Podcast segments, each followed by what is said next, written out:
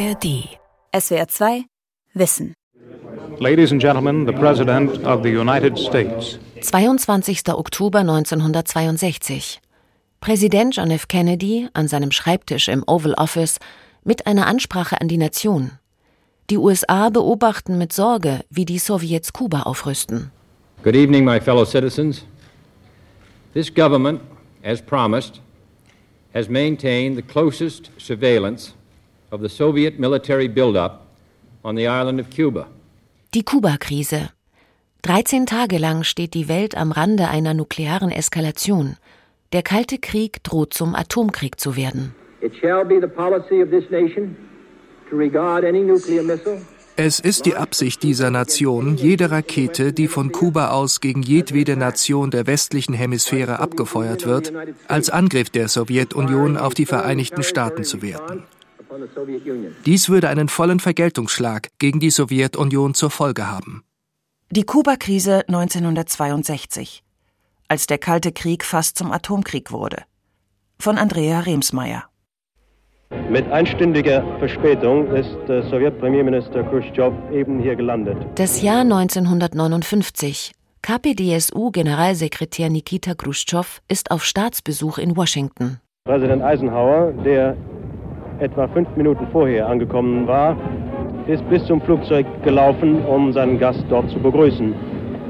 Ein lächelnder, sonnenverbrannter Khrushchev war der Erste, der aus dem Flugzeug heraustrat gefolgt von Mitgliedern seiner Familie. Die Weltmächte stehen sich in einem erbitterten Machtkampf gegenüber.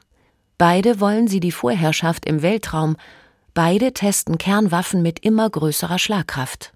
Kreml-Chef Khrushchev fühlt sich von den USA bedrängt. Zum einen ist da das von den Westmächten verwaltete Westberlin für ihn ein Vorposten der NATO inmitten des Ostblocks.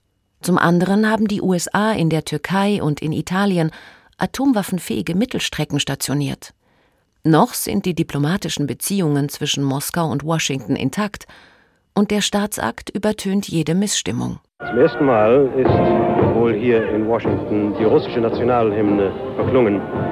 Die russische und amerikanische Nationalhymne sind gespielt worden, während Präsident Eisenhower und Khrushchev die Ehrengarde hier abschreiten. Zum Gegenbesuch des amerikanischen Präsidenten in Moskau wird es nicht mehr kommen. Über sowjetischem Territorium wird ein US-Aufklärungsflugzeug abgeschossen. Khrushchev, empört darüber, dass er ausspioniert worden ist, lädt Dwight Eisenhower aus. Fieberhaft sucht er nach Wegen, die USA in ihre Schranken zu verweisen. Keine zwei Jahre später wird ihm das gelingen. Mehrfach und das auf triumphale Weise. Im April 1961 umrundet der sowjetische Kosmonaut Juri Gagarin als erster Mensch die Erde. Im August 1961 baut die DDR-Regierung auf Anweisung Moskaus die Berliner Mauer.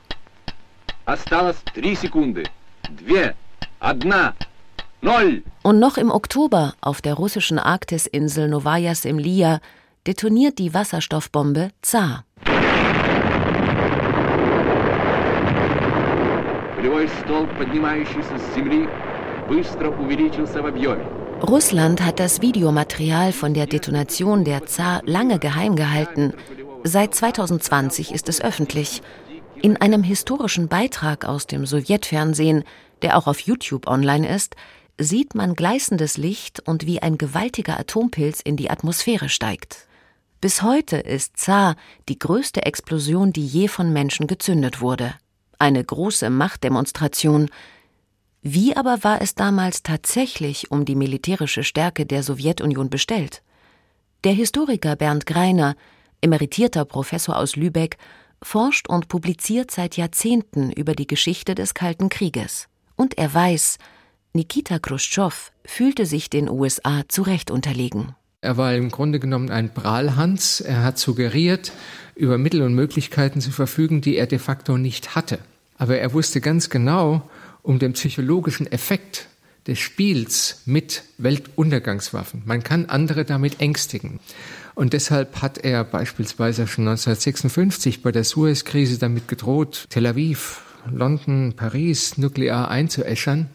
Das war von seinen Möglichkeiten her schlichtweg Blödsinn. Er hat es trotzdem getan. In der Zeit vor der Kuba-Krise war das Missverhältnis der nuklearen Arsenale geradezu grotesk, sagt Greiner. Die NATO-Staaten, USA, Großbritannien und Frankreich, besaßen 17 mal mehr Atomsprengköpfe als die Sowjetunion, 5000 gegen 300. Und den 1400 Langstreckenbombern auf amerikanischer Seite konnte der sowjetische Staatschef gerade mal 155 entgegensetzen. Martialische Rhetorik, hemdsärmeliges Auftrumpfen, Provokationen im Grenzgebiet der militärisch überlegenen NATO, all das erinnert an den Ukraine-Krieg.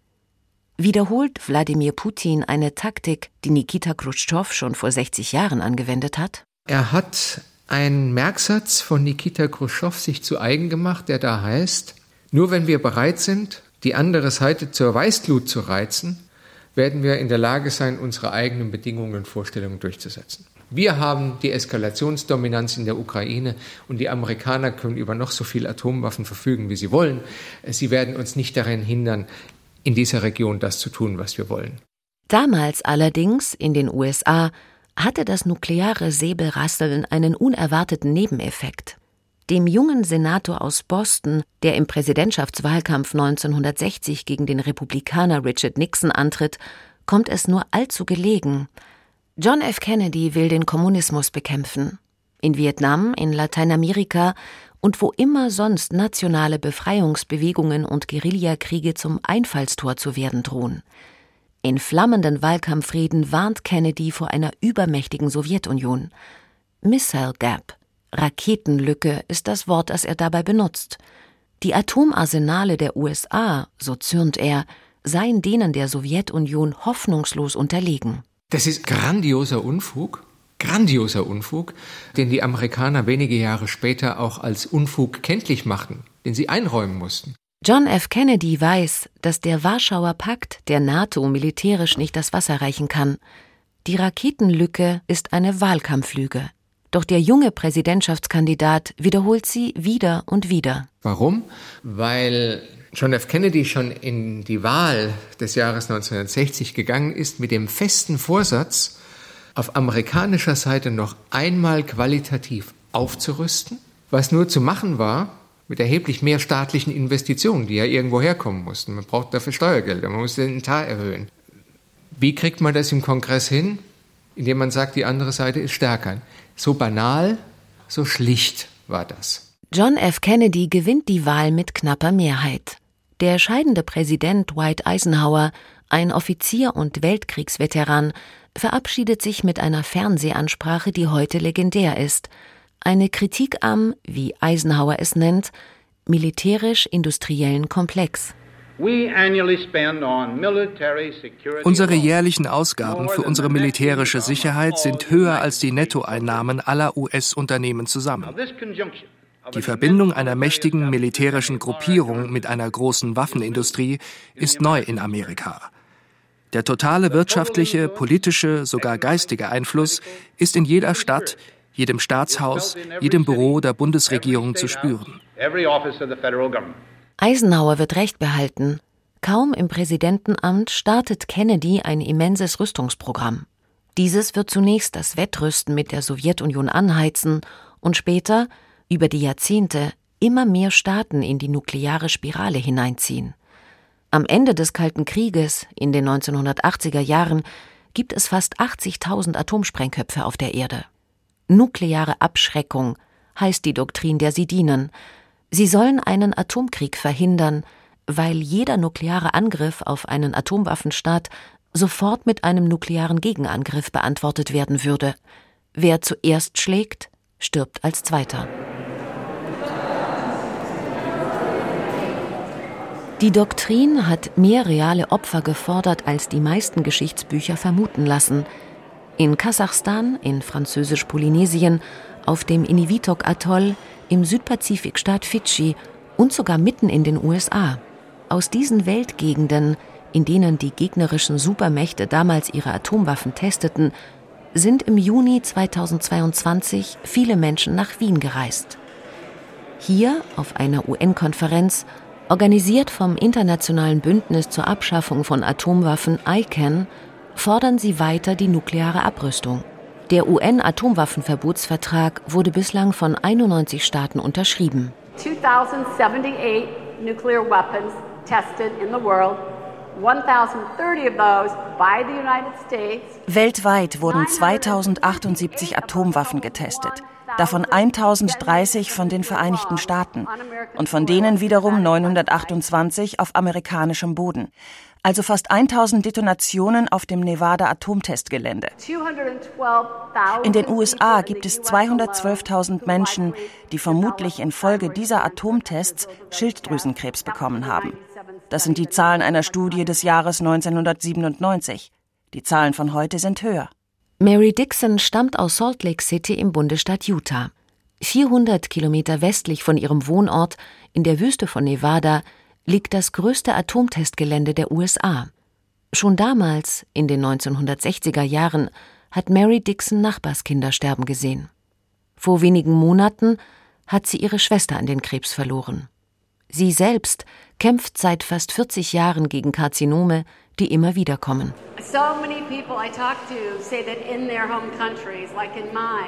So viele Menschen haben mir erzählt, dass ihnen bewusst war, was mit uns geschehen ist.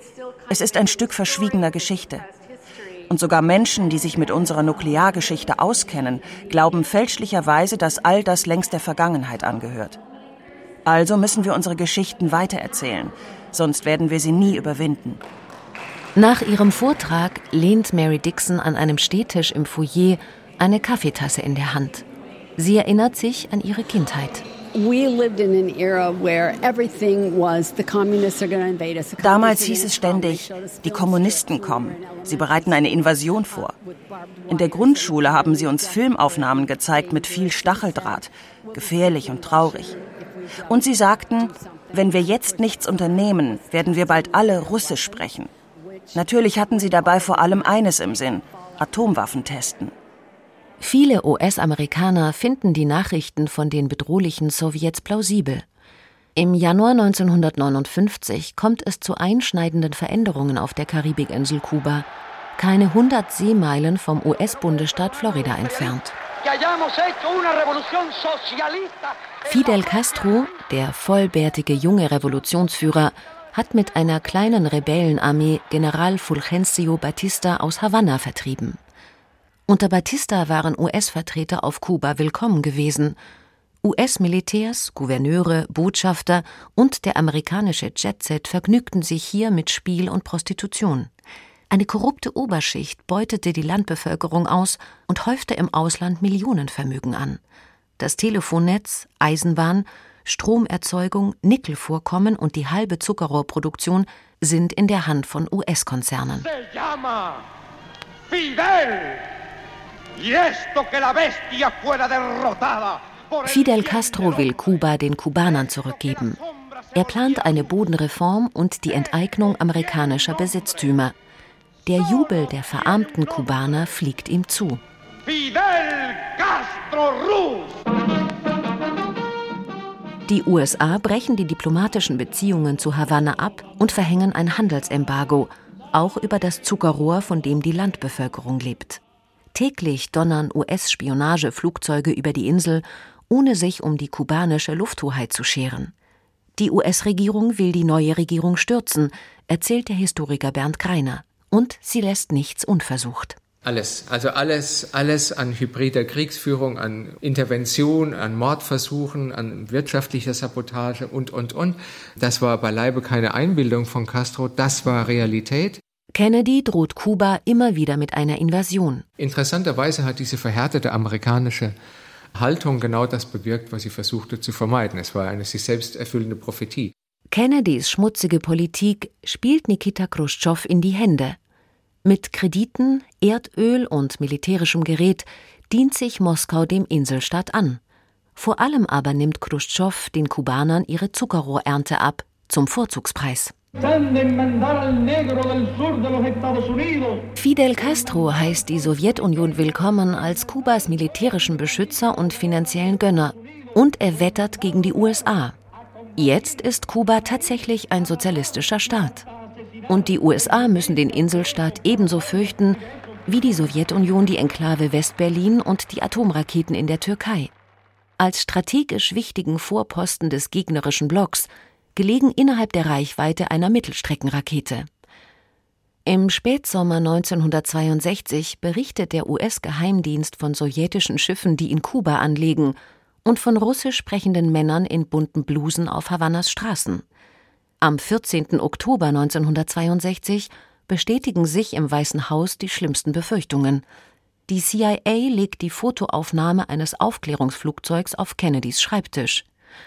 Schemenhaft zeigt sie Startrampen für atomwaffenfähige Mittelstreckenraketen. Der US-Präsident reagiert sofort. Er lässt die größte Mobilisierung seit dem Zweiten Weltkrieg anlaufen. Atom-U-Boote verlassen ihre Basen, Kampfjets bereiten sich auf Luftangriffe vor, an allen US-Stützpunkten werden die Atomwaffen einsatzbereit gemacht. Die Kuba-Krise hat begonnen. Welchen Plan verfolgte Kreml-Chef Nikita Khrushchev mit der Stationierung der Atomwaffen auf Kuba? Plante er tatsächlich einen Angriff? Der russische Physiker Pavel Podwig, Experte für Russlands Atomwaffenpolitik, ist auf der UN-Tagung in Wien ein gefragter Referent. Über Khrushchevs Kuba-Taktik vermutet er, He was probably convinced that this is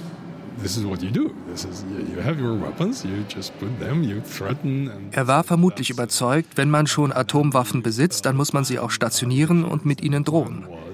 Ich nehme an, er wollte mit den USA gleichziehen und Vorteile in Europa herausschlagen. West-Berlin war damals ja ein großes Problem für Moskau. Es ist also nicht so, dass Khrushchev nicht geahnt hätte, dass die USA sich durch die sowjetischen Atomwaffen bedroht fühlen würden. Genau darum ging es. 22. Oktober 1962. In einer Fernsehansprache unterrichtet Kennedy die Weltöffentlichkeit von den auf Kuba stationierten Atomraketen und er kündigt Gegenmaßnahmen an. Er will Kuba isolieren. Mary Dixon aus Salt Lake City war sieben Jahre alt, als sie Kennedys Rede hörte.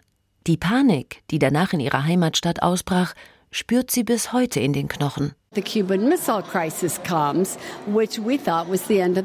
Als die Kuba-Krise ausbrach, dachten wir, das ist das Ende der Welt. Jetzt werden sie uns angreifen. Es gab Atomschutzbunker und meine Mutter brachte Müsli und Konserven in den Keller, damit wir im Falle eines Bombenangriffs etwas zu essen hätten. Aber wären wir wirklich bombardiert worden, wäre von uns ja nichts übrig geblieben, das das hätte essen können. Es waren Tage voller panischer Angst und Aufregung. Die Seeblockade beginnt am 24. Oktober 1962. 25 sowjetische Handelsschiffe halten Kurs auf die kubanischen Seehäfen. Erwartet werden sie von den Flugzeugträgern, U-Booten und B-52-Bombern der US-Streitkräfte. Kommt es jetzt zu einer Konfrontation? Zu einer nuklearen womöglich? In der ganzen Welt berichten die Medien. Die Alarmbereitschaft aller Raketen- und Bombereinheiten der strategischen Luftwaffenkommandos in der ganzen Welt wurde erhöht. Für das Kommando galt bisher Alarmstufe 4. Die Bomber- und Raketengeschwader durften die sich jetzt in der Alarmstufe 2 oder 3 befinden. Doch nichts passiert. Die sowjetischen Schiffe versuchen gar nicht erst, die Blockadelinie zu durchbrechen. Ohne Forderungen zu stellen, drehen sie ab. Mit Härte und Entschlossenheit hat Kennedy die Sowjetunion zum Einlenken gezwungen. Diese Interpretation der Ereignisse wird damals von allen US-Medien verbreitet.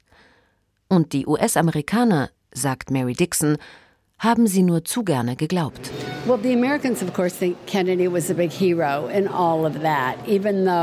Natürlich, die Amerikaner denken, dass Kennedy der große Held war.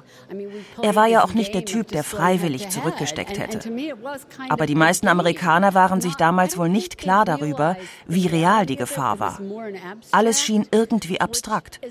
Und genau darin liegt für mich der pure Wahnsinn. Erst Jahrzehnte später kommt ans Licht, was sich während dieser 13 Tage noch alles ereignete. Im Weißen Haus, im Kreml, in der Tiefe der Karibik, im Luftraum über Kuba und der Sowjetunion.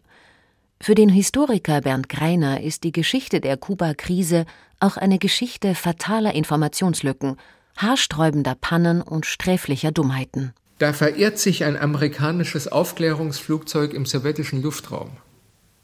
Ein Navigationsfehler. Der fliegt über eine Stunde im sowjetischen Luftraum rum Und die sowjetische Abwehr denkt, das ist die Vorbereitung eines amerikanischen Angriffs. Da schießt eine sowjetische Flak über Kuba einen amerikanischen Aufklärer ab, obwohl von Seiten Khrushchevs explizit der Befehl erteilt worden war, das zu lassen, die Amerikaner damit nicht noch zusätzlich zu provozieren. Ein lokaler Kommandeur hat sich darüber hinweggesetzt, die Amerikaner denken, in Moskau gab es einen Militärputsch. Alles Dinge, die nicht einkalkuliert waren in das Szenario, die allerdings trotzdem geschehen sind und fast müsste man sagen notwendigerweise geschehen sind, weil jede militärische Mobilmachung bringt so viele Akteure ins Spiel, die sich eben nicht wie Schachbauern auf dem Brett bewegen lassen. Wenn zwei Atommächte sich feindlich gegenüberstehen, welche Risikofaktoren könnten dann ausschlaggebend sein für eine nukleare Eskalation? Auf der Konferenz 2022 in Wien stellt die Risikoforscherin Patricia Lewis von der britischen Denkfabrik Chatham House diese Frage. Für ihren Fachvortrag hat sie die Zwischenfälle der Vergangenheit analysiert, die beinahe zu einem Atombombeneinsatz geführt hätten. Im Kalten Krieg gab es davon einige. Doch nie traten sie so gehäuft auf wie während der Kuba-Krise. Eines der berühmtesten Beispiele ist das von dem sowjetischen U-Boot, das mit Atomsprengköpfen ausgestattet war. Es wurde von US-Streitkräften mit konventionellen Wasserbomben angegriffen. Die Besatzung aber war nicht informiert über das, was sich draußen gerade abspielte. Der U-Boot-Kommandant geriet in Panik und wollte einen nuklearen Torpedo abfeuern. Glücklicherweise gab es auf dem Schiff einen zweiten Kommandanten und der griff ein. Es kam zu einer körperlichen Auseinandersetzung mit viel Geschrei. Am Ende wurde der Torpedo dann aber nicht abgefeuert.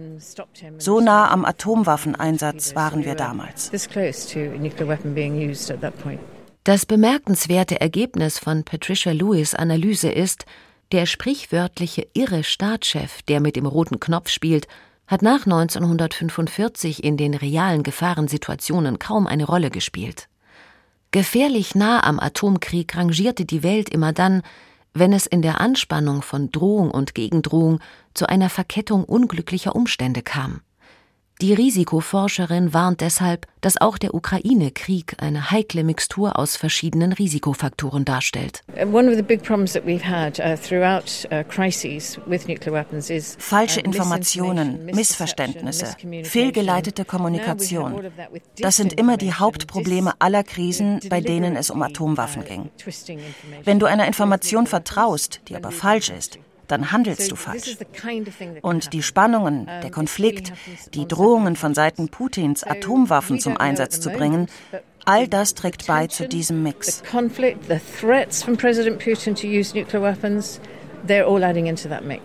Und wie löst sich die Kuba-Krise nun auf? Am 27. Oktober 1962, die sowjetischen Schiffe liegen noch vor Kuba, da gehen beim amerikanischen Krisenstab zwei Fernschreiben aus dem Kreml ein. Wenn die USA offiziell erkläre, Kuba nicht anzugreifen, entfalle der Grund für die Raketenstationierung. Die Forderung, die gestellt wird, Abzug der US-Mittelstreckenraketen aus der Türkei. Kennedys Militärberater sind gegen jede Nachgiebigkeit, der Präsident selbst aber sucht nach einem nicht militärischen Ausweg. Er entsendet seinen Bruder, Justizminister Robert Kennedy, zu einem Geheimtreffen in die sowjetische Botschaft. Dort kommt es zu einer Vereinbarung. Abzug der sowjetischen Raketen aus Kuba gegen Abzug der US-Raketen aus der Türkei. Einzige Bedingung der USA, das Gesicht des US-Präsidenten soll gewahrt bleiben, daher soll die Öffentlichkeit nichts von diesem Kompromiss erfahren.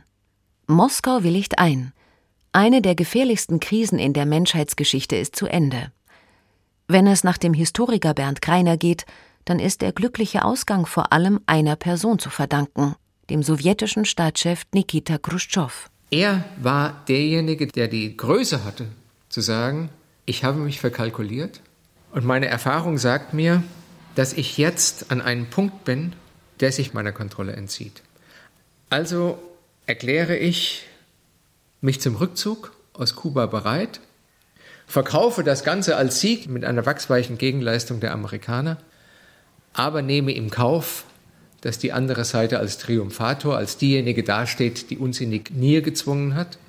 De facto hat er zu verstehen gegeben, das ist eben der Preis, den ich dafür zu zahlen habe, für meine Neigung, mit Atomwaffen zu zocken. Nicht nur Khrushchev hat die Kuba-Krise zutiefst schockiert, weiß der Kernwaffenexperte Pavel Podwig. Auch Kennedys Team war überrumpelt von der Geschwindigkeit, mit der die Situation ihm entglitten und zum apokalyptischen Albtraum geworden war. Sie begreifen, du fährst einen Wagen, aber du kannst das Steuerrad nicht bewegen. Und meine Theorie ist, als sie begriffen, wie nah die Möglichkeit einer Eskalation war, nicht nur Kennedy und Khrushchev selbst, sondern auch ihre gesamten bürokratischen Apparate, da haben sie verinnerlicht, wir werden diese Waffen nicht einsetzen. Das ist nichts, was wir je tun würden. 60 Jahre nach der Kuba-Krise ist die Bombe in die Realpolitik zurückgekehrt. Wie einst im Kalten Krieg ist sie Statussymbol und Druckmittel. Doch die internationale Sicherheitsarchitektur, die damals aufgebaut wurde, um das Wettrüsten in Schach zu halten und das Atomkriegsrisiko zu begrenzen, ist zusammengebrochen. Viele Abrüstungs- und Rüstungskontrollverträge sind ausgelaufen oder sie wurden einseitig gekündigt, von der einen oder von der anderen Seite. Die Atommächte modernisieren und erneuern kostspielig ihre Arsenale. Das Stockholmer Friedensforschungsinstitut SIPRI sieht Anzeichen für ein neues, nukleares Wettrüsten. Atomwaffen können ihre Besitzer in die Versuchung bringen, leichtsinnig aus ihnen Kapital zu schlagen, andere Staaten zu bedrohen zu erpressen oder mit ihnen um geopolitische Einflusszonen zu zocken. Das, sagt der Historiker Bernd Greiner, ist die Lehre aus der Kuba-Krise. Und genau das macht jetzt auch den Ukraine-Krieg so gefährlich. Das Wesen von Krisen ist immer ihre Unberechenbarkeit. Und wer in einer solchen Situation mit solchen Drohungen hantiert, wissend, dass an jedem Tag möglicherweise militärische Situationen geschaffen werden können, die nicht vereinbar sind mit der ursprünglichen politischen Intention, der spielt mit dem Feuer genauso wie seine Vorgänger im Kalten Krieg. Das ist das Diabolische an dieser Politik, die Putin augenblicklich an den Tag legt. Und von daher sollte man auch von westlicher Seite äußerst vorsichtig mit der Lesart umgehen, das ist nur Propaganda.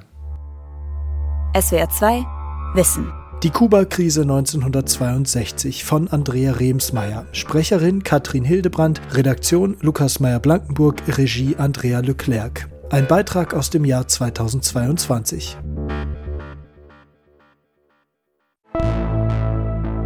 Hi, ich bin Eva Maria Lemke und ich hab was für euch, den Podcast Dark Matters, Geheimnisse der Geheimdienste. Ja, die deutschen Geheimdienste, die sind nicht wirklich Bond, aber auch nicht nur Behörde. Und manchmal geht bei ihnen auch richtig was schief. Vergessene Informanten, vergeigte Operationen, verbaselte Geheimdokumente. Jeden Mittwoch gibt's eine neue Folge in der ARD Audiothek und überall sonst, wo es Podcasts gibt. SWR 2 Wissen Manuskripte und weiterführende Informationen zu unserem Podcast und den einzelnen Folgen gibt es unter swr2wissen.de.